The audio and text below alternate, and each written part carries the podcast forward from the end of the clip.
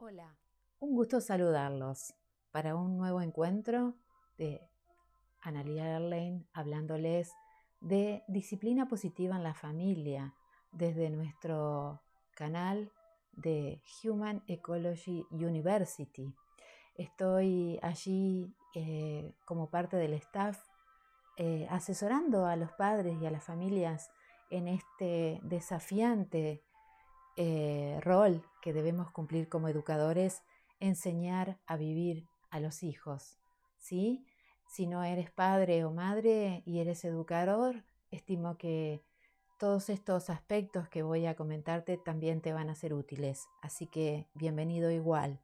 Eh, pueden encontrar mi espacio que se llama Familias Nutritivas en Facebook. Allí tienen mi fanpage donde estoy haciendo publicaciones permanentes y muy pronto estaré con la oferta de los talleres para padres, talleres vivenciales que vamos a empezar a compartir eh, en espacios reducidos con grupos de personas que estén comprometidas con esta idea de enseñar a vivir desde la generación de seres humanos eh, más conscientes, eh, responsables, con una concepción de la vida sana y saludable.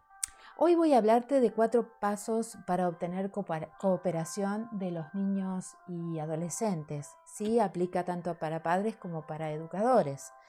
El primer paso que necesitamos dar es expresar comprensión sobre los sentimientos de los niños o jóvenes.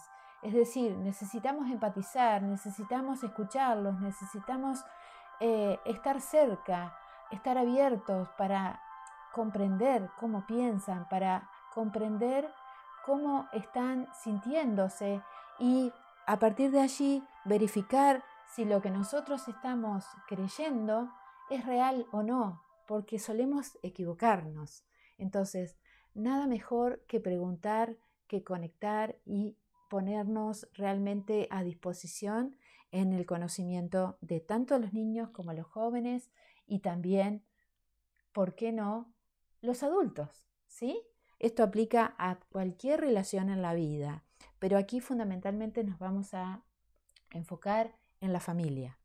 El segundo paso eh, tiene que ver con mostrar esa empatía, ese interés eh, que, tiene, que no tiene que ver solo con acordar, sino que tiene que ver con entender, con comunicación, con esto de el interés, ¿sí? Interés en compartir, interés en entender, interés en, en, el otro, ¿sí? Un interés genuino, en tener conexión con el otro, porque de esta manera estoy demostrando que me interesa y que me interesa tener un buen vínculo, que me interesa tener una buena relación.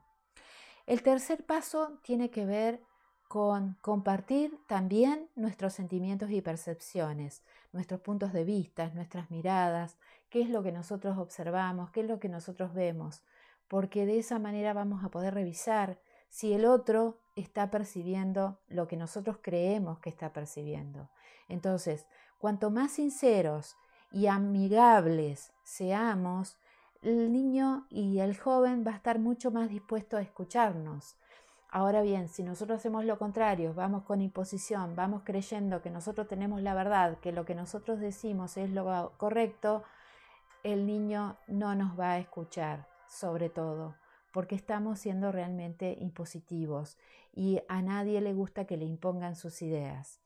Y el cuarto aspecto o paso para obtener cooperación es este de invitar al niño a enfocarse en la solución, es decir, preguntarle si tiene alguna idea, qué opina, de qué se puede hacer para evitar, por ejemplo, una situación o un problema reiterativo. Entonces, eh, si, si el niño o el joven no tiene una solución, bueno, tratar de buscarla juntos, elaborarla juntos, ¿sí? Entonces, de esa manera, llegar a un acuerdo, hacer un acuerdo para que ese problema no se vuelva a repetir y deje de ser justamente un motivo de conflicto.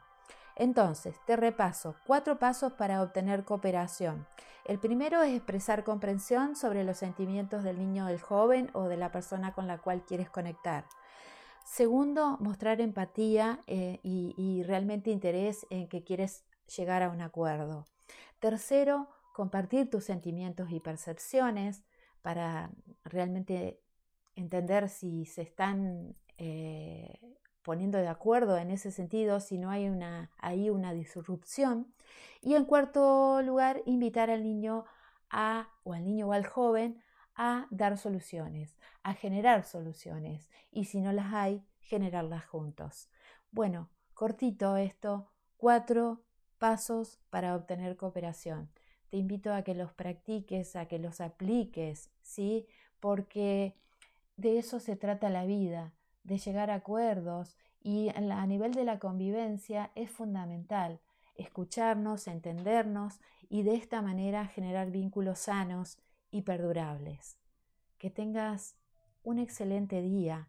Pone estos pequeños aspectos en práctica o empezar con alguno, no sé, fíjate, pero hace algo, no te quedes igual.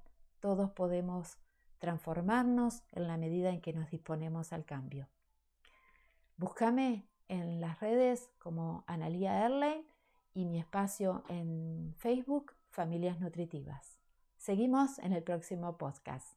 Gracias.